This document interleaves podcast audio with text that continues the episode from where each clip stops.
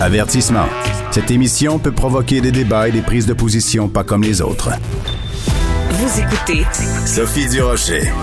Hier que le président de l'Assemblée nationale, M. François Paradis, a octroyé à cinq personnalités publiques québécoises la médaille d'honneur de l'Assemblée nationale. Ça s'est fait lors d'une cérémonie à Québec.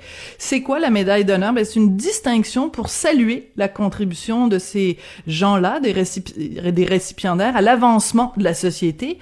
Et parmi les récipiendaires, bon, il y avait Jeannette Bertrand, il y avait Luc Dionne, l'auteur de District 31. À titre posthume, ça a été aussi remis à Joyce Echaquan, à Guy Lefleur, Lafleur, pardon, mais parmi les personnes vivantes qui l'ont reçu, il y a l'éminent juriste Benoît Pelletier. Il est au bout de la ligne. Bonjour, Monsieur Pelletier. Bonjour. Qu'est-ce que ça représente pour vous d'avoir reçu cette médaille d'honneur de l'Assemblée euh, nationale? Ben, je dois vous dire que ça représente beaucoup et, et, euh, et voici pourquoi. C'est que c'est une médaille qui est remise par le président de l'Assemblée nationale sur la recommandation ou sur l'avis de tous les partis politiques à l'Assemblée nationale.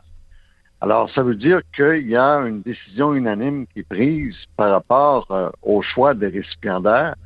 Et moi, ben, ça m'honore d'autant plus, et puis ça me fait d'autant plus chaud au cœur que euh, j'ai été en politique partisane pendant dix ans.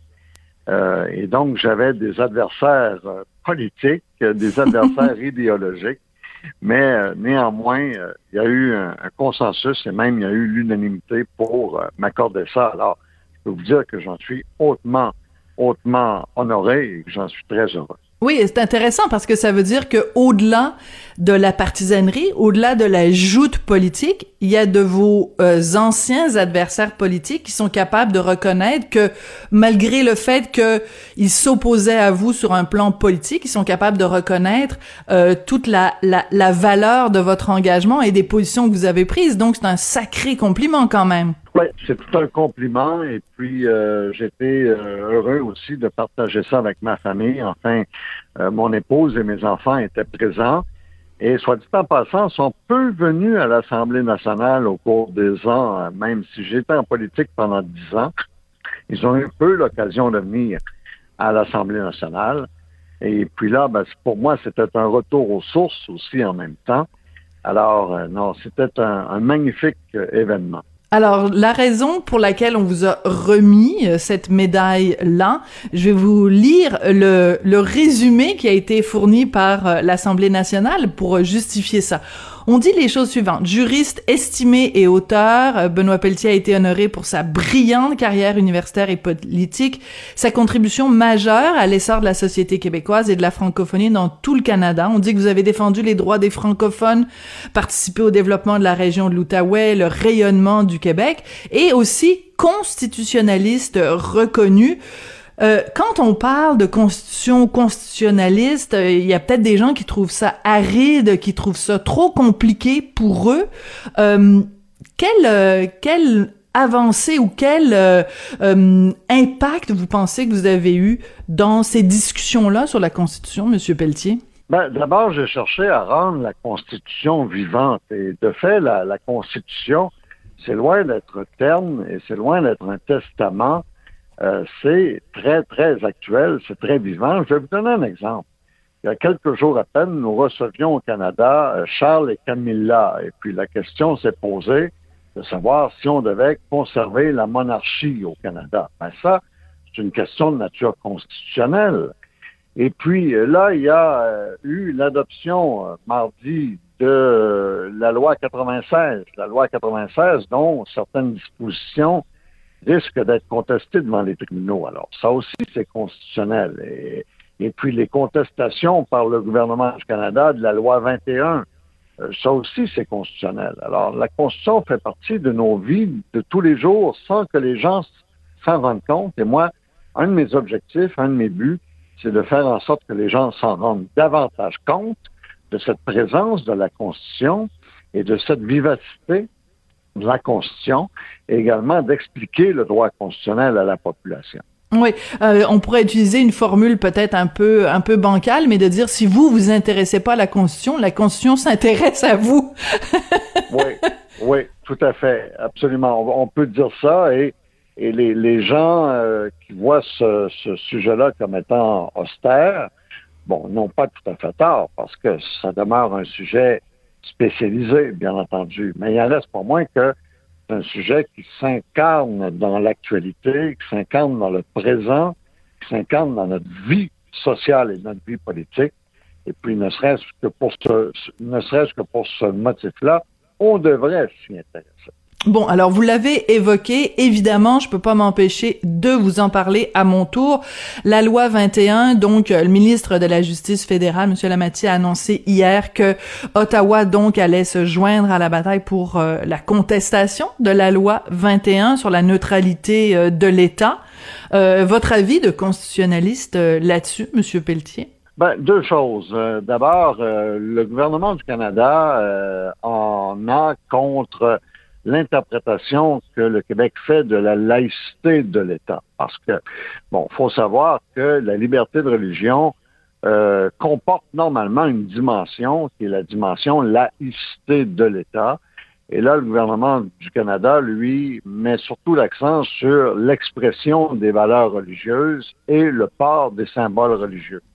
Euh, et semble mettre de côté, négliger, négliger ou du moins sous-estimer le côté laïcité de l'État. Alors, mais c'est ce qui explique son intervention, donc l'interprétation que le fédéral fait de la liberté de religion. Et puis, deuxièmement, il y a la disposition dérogatoire qui dérange beaucoup Ottawa, bien entendu. Et moi, je vais vous dire que sur ces deux plans-là, euh, je suis plutôt favorable au, euh, au gouvernement du Québec. D'abord, la disposition dérogatoire je la vois comme étant l'un des seuls instruments, l'un des seuls outils qui permettent encore au Québec de faire valoir ses choix, de faire valoir son identité propre à l'intérieur du Canada. Et puis, la liberté de religion, moi, je l'interprète de façon large et je l'interprète comme comprenant, comme comportant la laïcité de l'État. Alors donc, j'ai des positions qui sont, si on veut, contraires à celles d'Ottawa en la matière. Ouais. Euh, quand vous entendez le premier ministre François Legault qui accuse Justin Trudeau de faire preuve d'un manque de respect flagrant envers les Québécois, considérez-vous que Monsieur Legault va trop loin ou qu'il a raison dans son dans son jugement? Ben, je trouve qu'il va trop loin, mais en même temps, je, euh, je vois euh, de la part d'Ottawa, je vois de la part du gouvernement du Canada une attitude paternaliste qui euh, est malheureusement issue de l'histoire ou inscrite dans l'histoire. C'est-à-dire que historiquement, le gouvernement du Canada s'est beaucoup donné le rôle de défendre les droits et libertés dans l'ensemble canadien. Et ce, même lorsque ces droits et libertés-là s'exprimaient dans les champs de compétences provinciaux. Et moi, à mon avis, c'est un, un, un, un rôle qui ne lui appartient plus de jouer maintenant. Très euh, intéressant. il y a une époque où ça se il y a une époque où ça se comprenait. Bon, il y avait euh, Maurice Duplessis au Québec, il y avait euh, beaucoup de gouvernements provinciaux qui étaient relativement hostiles à des droits et libertés fondamentaux. Mais aujourd'hui, ça s'explique beaucoup plus mal. Oui, je trouve ça très intéressant votre choix de mots, Monsieur Pelletier, quand vous dites paternaliste. On a en effet, en tout cas, il y a une partie des Québécois, une grande partie des Québécois qui perçoivent ça en effet comme ça, comme si euh, on était des ados et que euh, Papa Trudeau venait nous dire, ouais, ben tu sais, telle telle telle valeur, euh, ça ça ça marche pas. Je vais te taper sur les doigts puis je vais te ramener dans le droit chemin. Il y a un côté très bien pensant, très donneur de leçons, pourrait-on dire qui, euh, qui, qui nous tombe vraiment sur les nerfs. Il y a une sorte de condescendance dans le ton, non seulement de Justin Trudeau, mais d'une partie aussi euh, du commentariat euh, anglophone dans le reste du Canada qui ressemble beaucoup à ça. Oui, oui, absolument. C'est ce qui me déplaît. Puis comme vous dites, il y a une époque où ça s'expliquait. Bon, il y avait, on se souviendra, des mesures de Maurice Duplessis contre les témoins de Jéhovah. Tout à fait. Alors, bon, alors. C'est important de le rappeler. Canada, ben oui. Alors là, le gouvernement du Canada se donnait le devoir, en quelque sorte, moral, pan-canadien, de se porter à la défense des droits et libertés. Mais on n'en est plus là aujourd'hui. Et puis, il est normal que sur certains dossiers délicats, j'en conviens, mais néanmoins importants, que l'Assemblée nationale fasse ses propres choix et les assume par la suite. C'est ça la politique, c'est ça la démocratie. Et, euh, et, moi, je me dis que, bon, dans le fond, euh, le fédéralisme canadien devrait, je dis bien devrait, être suffisamment flexible pour permettre au Québec de faire des choix collectifs qui sont différents de ceux de ses partenaires fédératifs, ses partenaires fédératifs que sont les autres provinces et le gouvernement du Canada. Ben, c'est la, on revient toujours à la société distincte. le Québec n'est pas ben comme les autres provinces. Ben oui. Oui, et c'est une société distincte qui en même temps a un caractère national, euh, qui euh, est une nation au sein d'une autre nation, comme le sont les nations autochtones au sein de la nation canadienne. Et puis, quand on est une nation, il est normal qu'on fasse un certain nombre de choix particuliers, un certain nombre de choix spéciaux. Et puis, euh, moi, c'est ce que je défends, en tout cas, euh, dans le cadre du fédéralisme canadien. Voilà. Après, ça va être aux Québécois de décider si, justement, cette distinction du Québec peut continuer à s'exprimer au sein du fédéralisme canadien. Et je pense personnellement, Monsieur Pelletier, que les prochains mois, surtout qu'on est en allée électorale, vont être cruciaux justement. Puis ça va être intéressant de voir comment François Legault réagit à cette contestation de la, de la loi 21. Euh, à quel point le, le, côté nationaliste de François Legault, à quel point il va se tenir euh, debout puis avoir une colonne vertébrale face à Ottawa. Ça va être passionnant pour vous aussi de suivre ça les prochains mois. Ah ben je comprends. Et puis euh, bon, ça rejoint ce dont je parlais précédemment, c'est que le droit constitutionnel s'incarne dans la réalité politique et le droit constitutionnel fait, qu'on le veuille ou non, partie de notre vie de tous les jours. Voici pourquoi moi j'ai développé une passion pour cette branche-là du droit. Mais, et vous, en parlez de façon passionnante, je tiens à vous le dire, Monsieur Pelletier. C'est vraiment toujours euh, euh, fascinant de vous écouter. Écoute, écoutez, Monsieur Pelletier, je ne peux pas vous laisser aller sans euh, revenir sur ce qui vous est arrivé l'année dernière. Donc, vous avez été en janvier, vous avez été admis à l'hôpital, vous aviez contracté la COVID-19 pendant deux mois. Vous avez été dans le coma.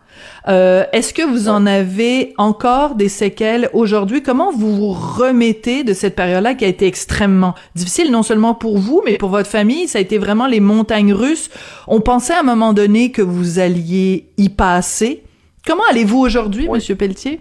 Ben, je vais très bien. Je vais très bien. J'ai encore des séquelles importantes cependant de la COVID-19. Euh, pour vous donner une idée, ma capacité respiratoire est environ de 30 ou 35% Ah oui. Donc, ça veut dire, ouais, ouais, ouais, ouais. Donc, ça veut dire que j'ai encore aussi du mal à euh, marcher longtemps. Je peux marcher, mais je peux pas marcher longtemps sans devoir m'arrêter parce que mes muscles sont mal oxygénés.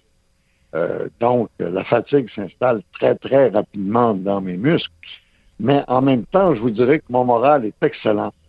Oui. Mon moral est excellent. Et puis, euh, oui, oui, absolument. Et puis, euh, je trouve que je suis gâté. Je trouve que la vie est belle aussi. Ah, mais ça c'est magnifique et ça a été tellement euh, euh, des moments. Bon, on se rappelle quand votre fille avait écrit euh, justement un texte qui avait été publié dans les journaux où elle nous racontait cette histoire-là de toute l'émotion vécue par euh, la famille où on, il pensait vraiment que vous alliez y rester.